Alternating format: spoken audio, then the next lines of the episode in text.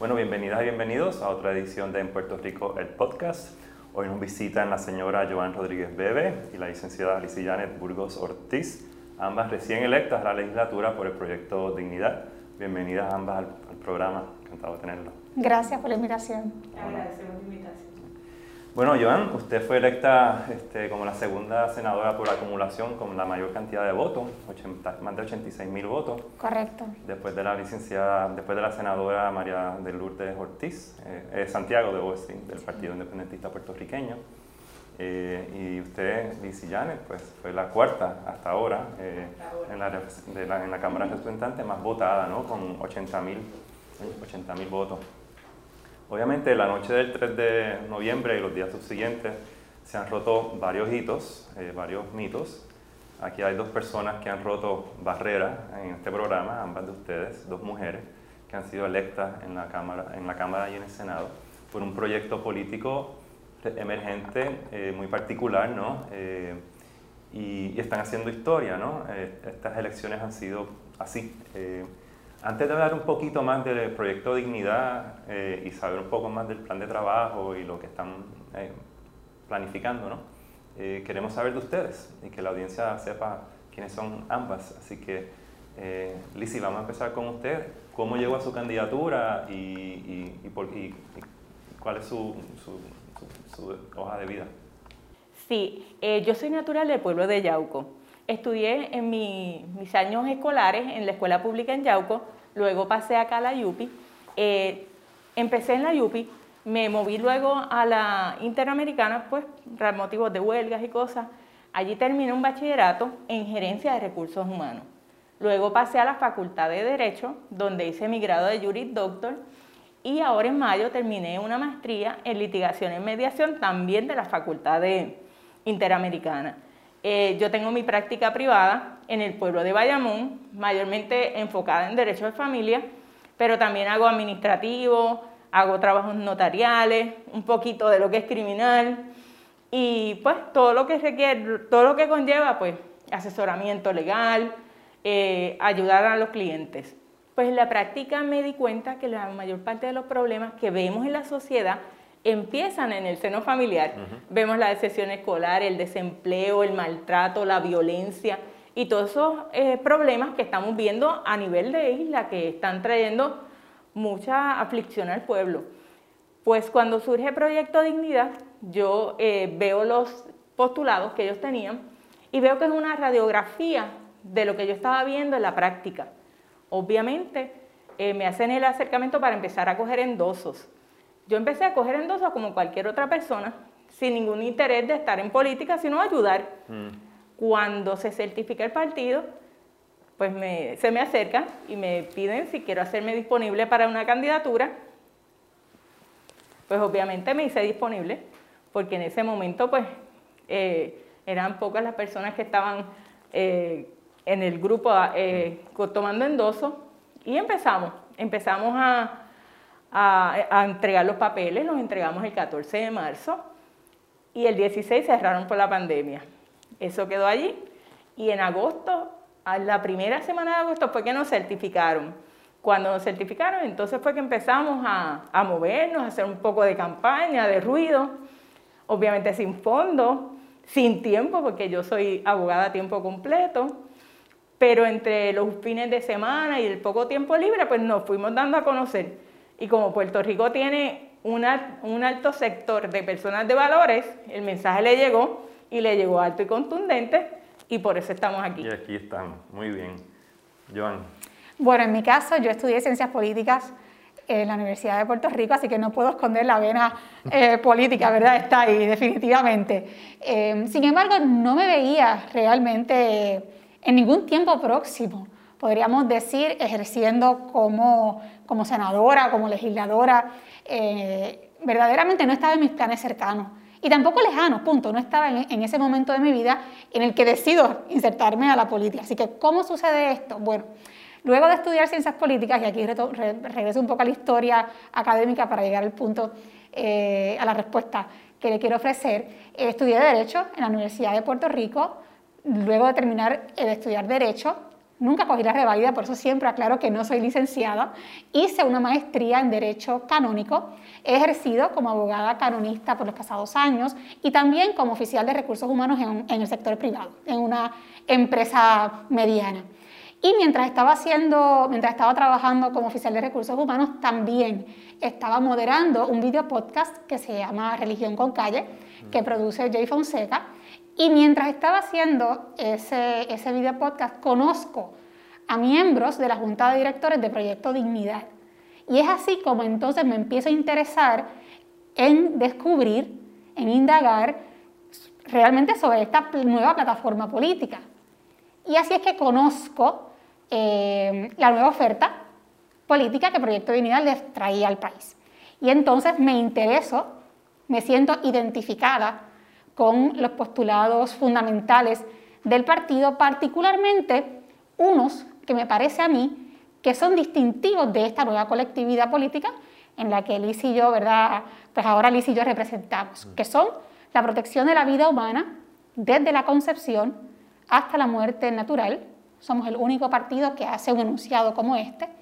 Además, somos el único partido que se ha expresado contundentemente a favor de respetar el derecho de los padres a educar a sus hijos conforme a sus creencias y sus valores y que tiene una postura incólume a favor de las libertades individuales, particularmente en lo que se refiere al reconocimiento ¿no? de la libertad de conciencia, la libertad de religión y la libertad de expresión.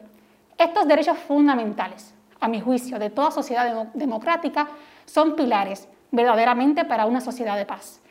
Y movida por el interés ¿no? que generó en mí el que esta nueva estructura política trajera a la mesa la defensa de estos derechos fundamentales, me sentí, en el llamado, ¿no? sentí el llamado de hacerme disponible al partido. Y así se lo comuniqué en el momento en que fue oportuno. Y me recibieron con los brazos abiertos entonces, pues, bueno, la historia no la estamos viendo ahora mismo con nuestra elección como legisladoras. Bien, entraremos ya mismito en los postulados más centrales, ¿no? Al movimiento, al partido, al proyecto. Claro, estoy, y estoy también destacando estos, ¿no? Que los estoy destacando porque creo que nos distinguen de todas las demás estructuras políticas. Ahora, eso no quiere decir que no haya otros, otras visiones otros principios.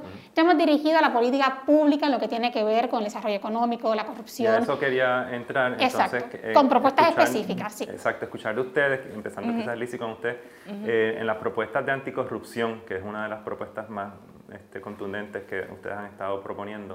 ¿Cuáles son las ideas principales que están empezando a, trabajar?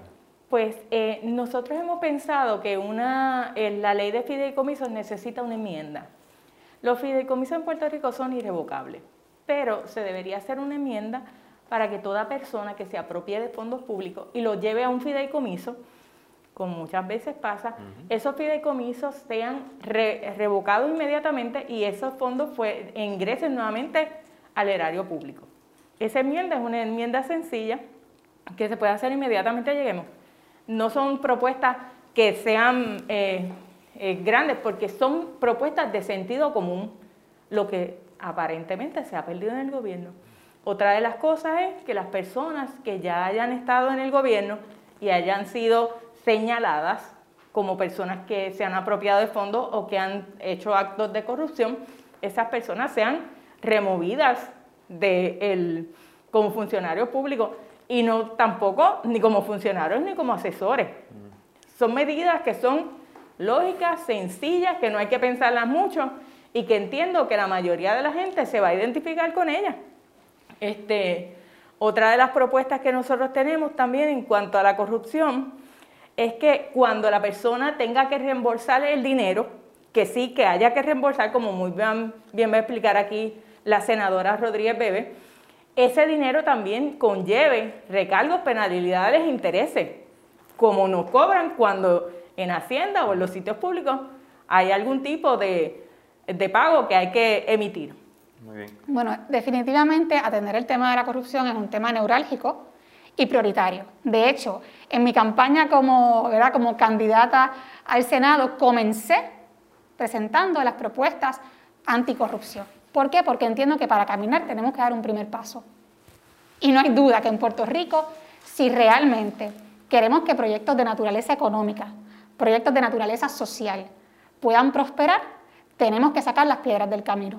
Y no hay duda que el peñón más grande es la corrupción en Puerto Rico, que obviamente no solamente implica que nos roban nuestros recursos, sino es que también nos roban nuestras oportunidades de progreso. Tenemos que verlo así también. O sea, que esto no es un asunto simplemente que me robé los cinco pesos que estaban en la caja. Es que al robar los cinco pesos que estaban en la caja, le quitaste las posibilidades a otra persona de emprender, de tener calidad de vida y al país en general de impulsar realmente eh, medidas que redunden en justicia social. Así que dicho esto, tengo muy claro la centralidad que tiene el tema de la corrupción dentro de lo que son mis propuestas legislativas. Eh, dentro, de lo que, dentro de estas voy a destacar algunas, porque obviamente son más, y obviamente en la sumatoria de las propuestas que tiene la, este, la, legisladora Lizy Burgos y así otros compañeros de otros partidos, pues sabemos que tenemos un arsenal de propuestas anticorrupción. Creo también importante en este tema, y siempre me gusta destacarlo, que nosotros aquí, y Lizy yo creo que también iba por esa línea, nosotros aquí venimos a hacer propuestas o presentar propuestas que no quieren decir que otras personas no le hayan pensado antes. Tampoco son magníficas. Es decir, esto no es sacar una varita mágica y de repente tenemos la solución a los problemas. que sencillamente son propuestas que otros legisladores que estuvieron por tanto tiempo en el gobierno, 4, 8, 12 años, no las impulsaron porque sencillamente no tuvieron la voluntad para hacerlo. Es decir, esto no es nada extraordinario, esto sencillamente son propuestas que el sentido común como señalaba la licenciada, nos llama a ejecutarlas. Entre ellas, si usted es encontrado culpable de corrupción, usted no debería poder volver a trabajar con el gobierno ni contratar con el gobierno. Aquí sabemos, ¿verdad?, que, que ese todavía no se ha legislado en esa dirección y entiendo que hay que hacerlo. Por otra parte, reconocemos que en Puerto Rico hay un problema de nepotismo. Aquí hay legislación que prohíbe el nepotismo directo. Sin embargo, esa legislación es burlada constantemente porque sencillamente la excepción que permite la, ley para contratar a un familiar en línea directa es burlada porque la excepción se ha convertido en la norma. Tenemos que revisar cómo se están otorgando esas excepciones verdaderamente para poder hacer cumplir esa ley. Pero además tenemos que legislar, tenemos que legislar para prohibir el nepotismo cruzado. Puerto Rico nunca se ha legislado para prohibir este tipo de nepotismo y lo que queremos realmente es evitar la contratación cruzada de familiares en el gobierno. Caramba, en estos días salió una noticia, ¿no? de la cantidad de familiares que están siendo contratados precisamente de manera cruzada entre los propios legisladores. Eso se tiene que prohibir de manera absoluta.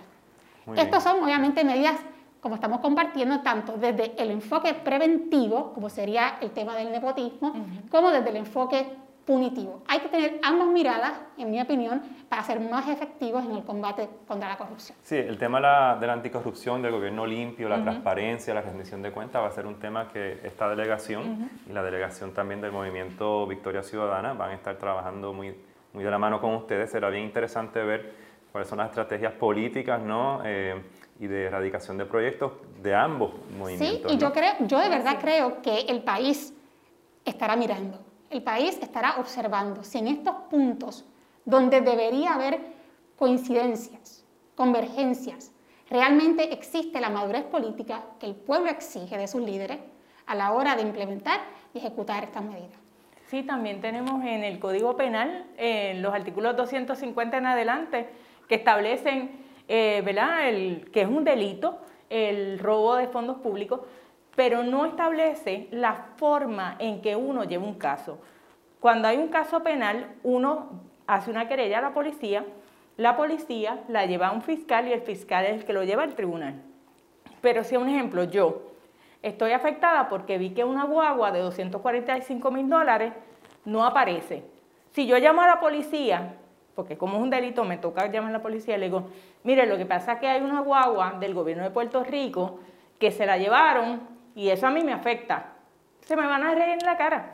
Verdaderamente las leyes que están ahí no están puestas para que se lleve como se supone que se lleven.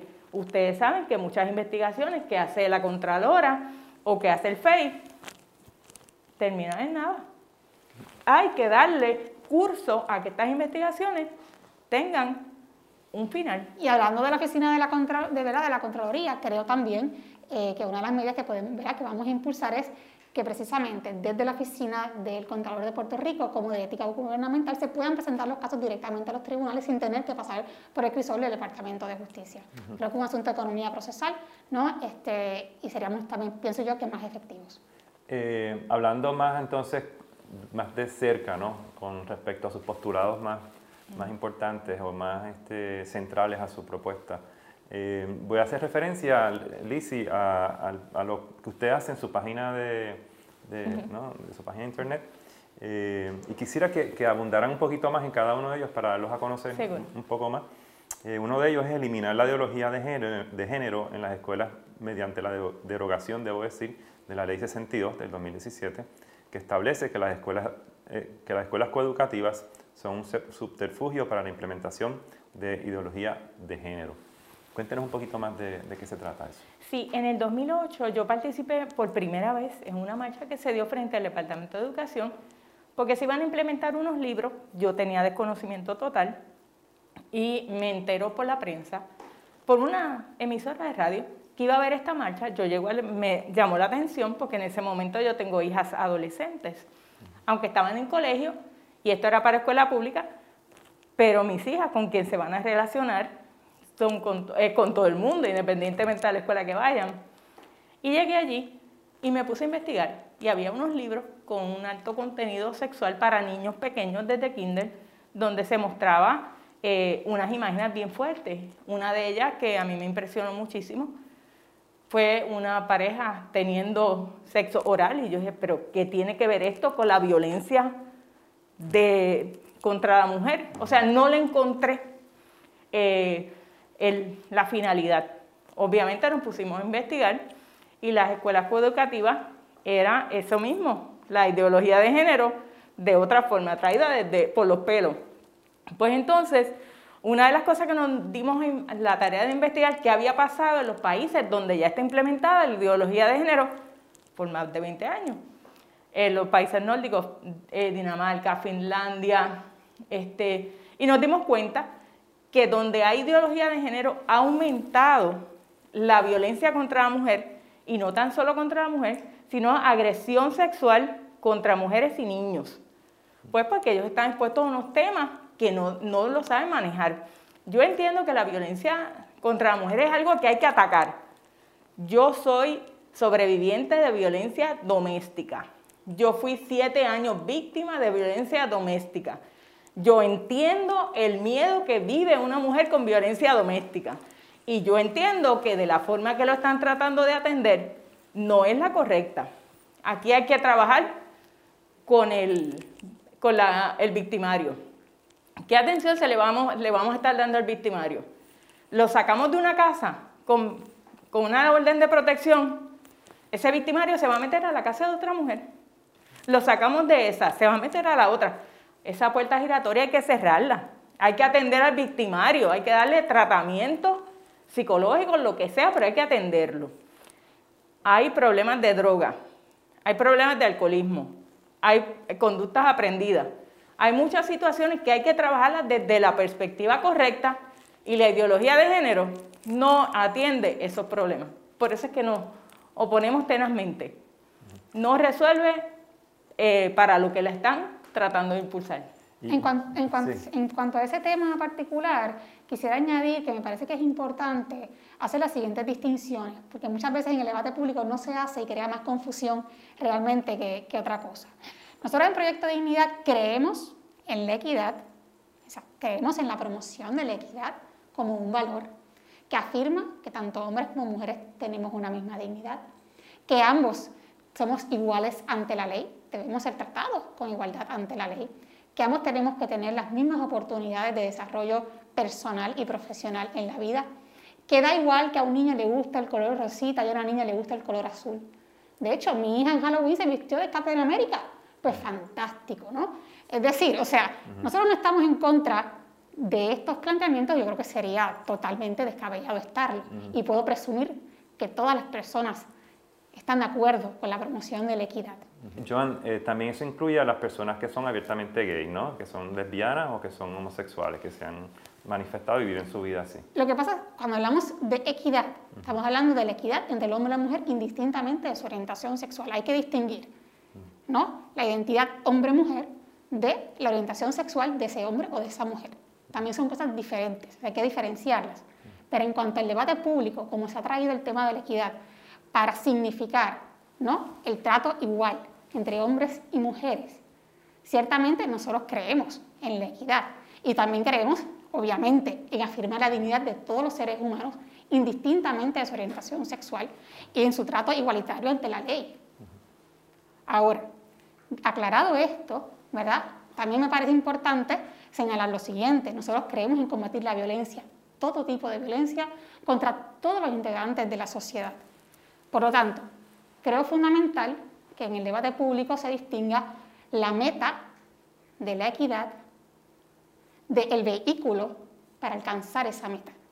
Y aquí, obviamente, sabemos que hay un sector que promueve el vehículo ideológico de la educación llamada con perspectiva de género, es decir, ideología de género, para alcanzar esa meta.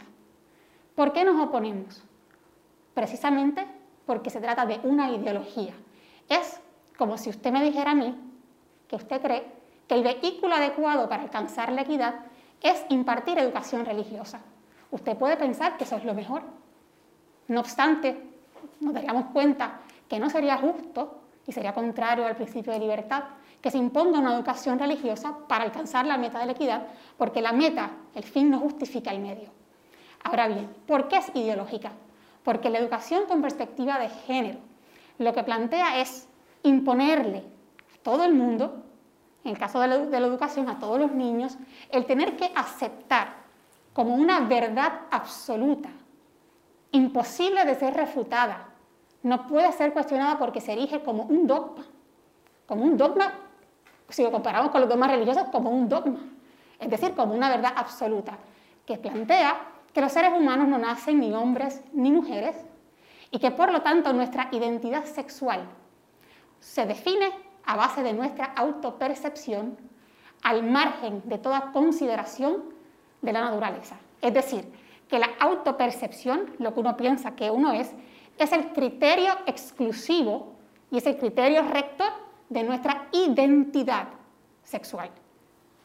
Le voy a decir una cosa, yo no tengo ningún problema con que usted quiera creer que eso es cierto o que cualquiera quiera creer que esto es así. Tienen la libertad de hacerlo. Lo que no deben tener es la autoridad para obligar a todo el mundo a pensar que esto es así.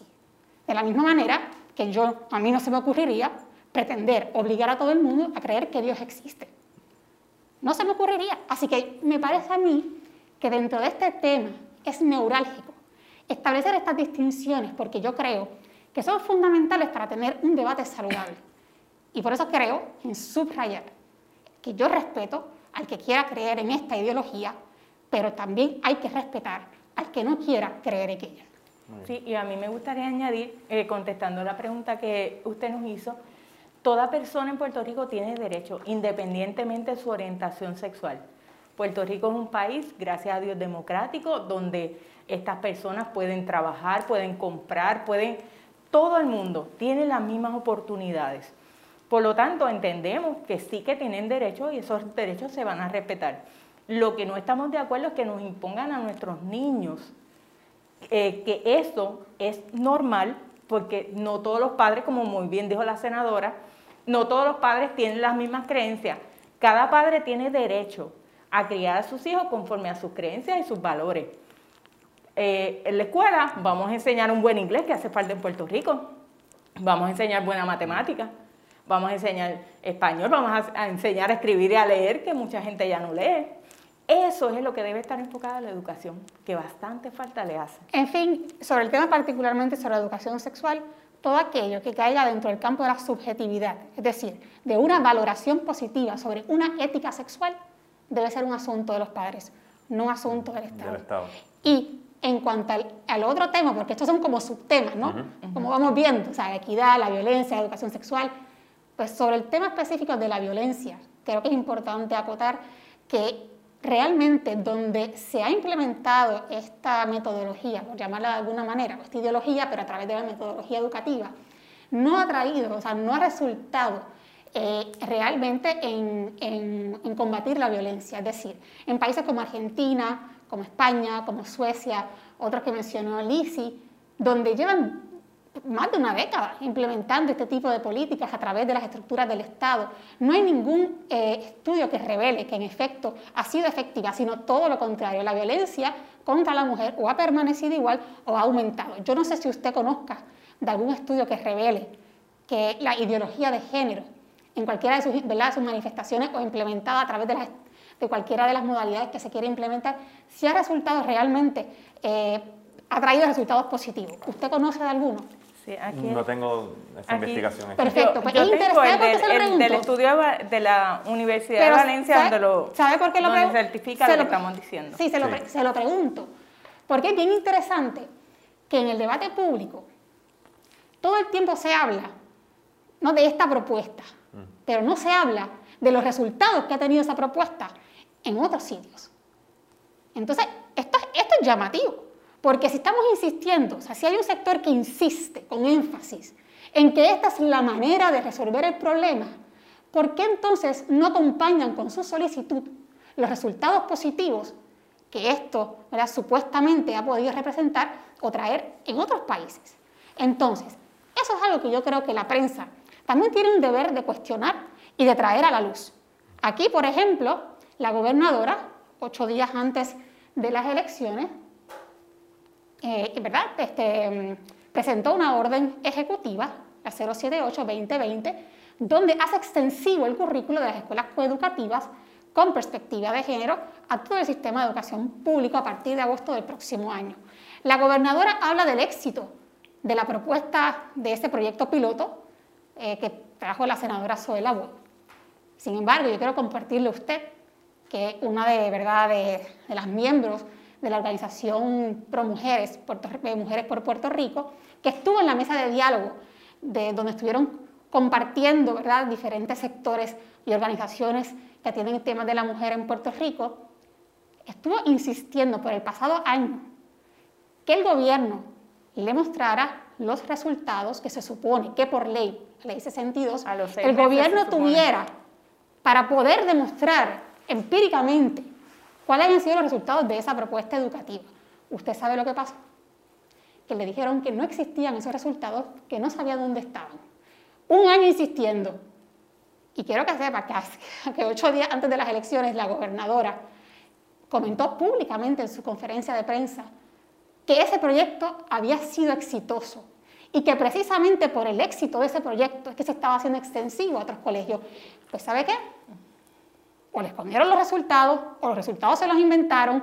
Sencillamente no tenemos la respuesta. Ahora, si eso es así, intelectual, realmente si vamos a llevar las cosas, vamos a llevar la bondad. Pero si eso es así, quiero dejar de saber que entonces Puerto Rico debería ser estudiado por el resto de los países del mundo, porque aparentemente somos un fenómeno. En cuanto al, Código Civil, en esta misma línea, eh, ¿qué ustedes piensan, cuál es, sin revelarnos su estrategia necesariamente de, trabajo, ¿no? Eh, ¿Cuál es, ¿Cuál es su, su plan con, con, las enmiendas que ustedes quieren proponer al código? Sí, nosotros estamos en, en contra de la eugenesia. La eugenesia es racismo eh, científico, donde yo escojo si mi hijo quiere los ojos, quiero los ojos verdes, el pelo lacio, eso es eh, racismo científico. Aparte de que las mujeres están siendo, eh, se presta para la trata humana, perdóneme, para la trata humana, porque se están utilizando mujeres. Estamos tratando de proteger a la mujer y le estamos exponiendo a un proceso donde se le están implantando células que no son de ella, ni papá y mamá hacen su...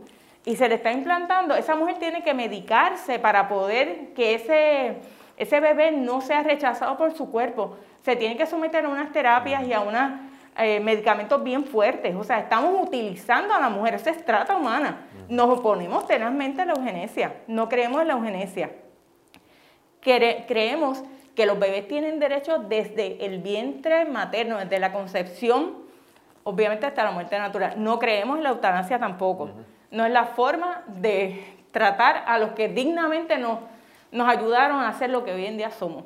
Despachar a las personas mayores porque están enfermas con la eutanasia y después decir que es muerte digna, creo que le hacemos un flaco servicio a Puerto Rico. Eh, sí, ¿usted quiere añadir algo ahí? Bueno, en cuanto al Código Civil, mi preocupación principal es lo atinente a, a, la maternidad subrogada. El código abre las puertas ¿no? para que se pueda permitir la maternidad subrogada en todas sus vertientes, no solamente la altruista, sino además ¿verdad? la maternidad subrogada como un negocio eh, directamente. Y yo creo que este tipo de conductas eh, que cosifican a la mujer y cosifican al niño, es decir, que lo tratan como un objeto del mercado, que se puede alquilar, que se puede vender, es contrario a la dignidad humana.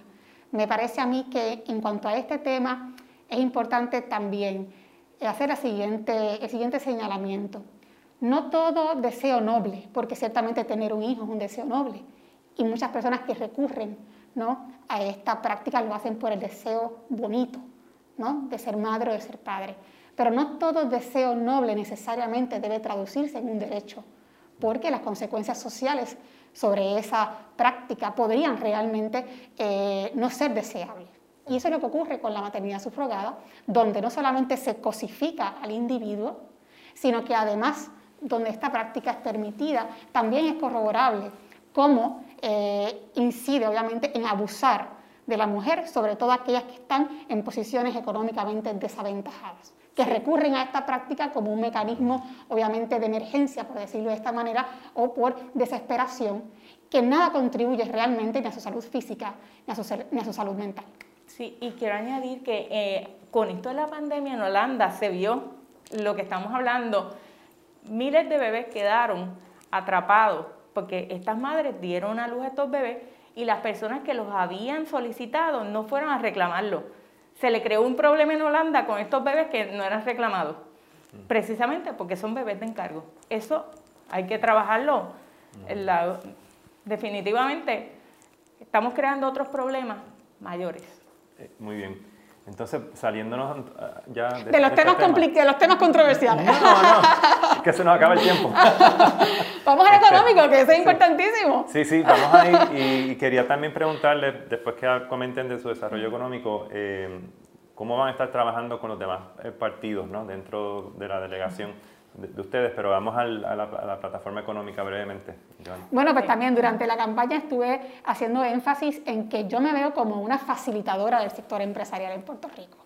Eh, yo creo en la libre empresa, yo creo en que se debe robustecer nuestro sector económico, particularmente los pequeños y medianos comerciantes. Eh, componen ¿no? una, una, una, parte fundamental de nuestro desarrollo económico, obviamente también las empresas más grandes, pero en definitiva mi eh, mi interés particular ¿no? es en permitir que estas empresas puedan florecer en Puerto Rico. Eh, para ello, básicamente, he hablado de, unos lineamientos que consisten en invertir, facilitar y simplificar. Eh, obviamente sé que no tenemos el tiempo, pero en resumen, lo que quiero compartir con usted y con la audiencia que estará escuchando este, este video podcast es que en mí el sector empresarial tendrá una facilitadora. Obviamente me tocará sentarme a conversar con los empresarios, que son los que realmente conocen sus necesidades. Los legisladores no somos todólogos, no lo sabemos todo. Así que yo creo que parte del ejercicio necesario de un legislador es escuchar las necesidades de los diferentes sectores para realmente poder ser efectivos en las legislaciones que vamos a impulsar. Sí, una de las cosas también que proponemos es, existen muchas ayudas federales que los empresarios, los pequeños comerciantes desconocen. Es facilitar buscar una entidad que se dedique a buscar estos fondos federales para que estos empresarios accesen a estos fondos. Porque la gente piensa que todos los fondos federales vienen a través del gobierno. No necesariamente. Hay fondos federales que se pueden identificar para estos comerciantes y ayudarlos. Que en Puerto Rico bastante que ha sufrido el, sector eh, medianas y pequeñas empresas en Puerto Rico. Y tenemos que levantar el desarrollo económico. Muy bien, entonces en cuanto al proyecto Dignidad, el Movimiento Victoria Ciudadana, el Partido Independentista Puertorriqueño, eh, ¿ha habido algún tipo de conversación entre ustedes eh, inicial sobre eh, darse a conocer, empezar a trabajar como un caucus independiente? ¿O cómo, cómo va eso? Nosotros hemos eh, coincidido en diferentes sitios con, con ellos y sí nos hemos presentado y hemos tenido un buen diálogo, obviamente corto porque no, no hemos tenido, pero este, sí pensamos que el que venga a trabajar a Puerto Rico, que ha sido elegido por el pueblo, tiene que en todo momento enfocarse por el bienestar del pueblo. Yo entiendo que como todos hemos dicho que venimos a trabajar para ayudar al pueblo, no deberíamos tener mayores complicaciones en la mayoría de los temas, porque son más lo que nos une que lo que nos separa. Hay unos temas en específico que tendremos que llegar a un consenso, pero la mayoría de los temas, si todos nos enfocamos en el bienestar del pueblo puertorriqueño, que fue el que nos llevó allí, yo entiendo que todo puede correr. Yo creo que los partidos estamos claros en cuáles son los puntos donde no hay posibilidad de reconciliación, ¿verdad? Eh, lamentablemente, eh, hay puntos realmente donde tenemos realmente posturas totalmente contrarias, pero eso no quiere decir, primero, que no podamos diferir con respeto y con civilidad, como se merece el país. Y además tampoco quiere decir que eso tranque las puertas a poder abrir otras puertas, para entonces coincidir en aquello donde realmente hayan posibilidades de convergencia. Así que yo no tengo la menor duda que con madurez política y con el, deseo auténtico de servirle al país, todas las facciones que estaremos representadas ¿no? en la legislatura tendremos la voluntad, por lo menos en nuestro espíritu, ¿no? llegar allí con la voluntad de entablar esos diálogos, de buscar esos puntos comunes que redunden en el bien común en el bienestar de los puertorriqueños. Por supuesto que lo vamos a hacer. Senadora Rodríguez Bebe, representante Burgos Ortiz, mucho éxito en su nueva aventura. Gracias. Ojalá eh, y esperamos ver tanto del partido, perdón, del Proyecto Dignidad y, y, del Movimiento Victoria Ciudadana y del Partido Independiente Puertorriqueño una nueva gobernanza, ¿no? Eh, para empezar a trabajar por las convergencias y no tanto las divergencias, estipular las diferencias, pero que eso no... Suenan suena más escandalosas las divergencias, pero son más. Estoy segura que los puntos comunes. Sí, muy bien. Gracias por estar acá en Puerto Rico.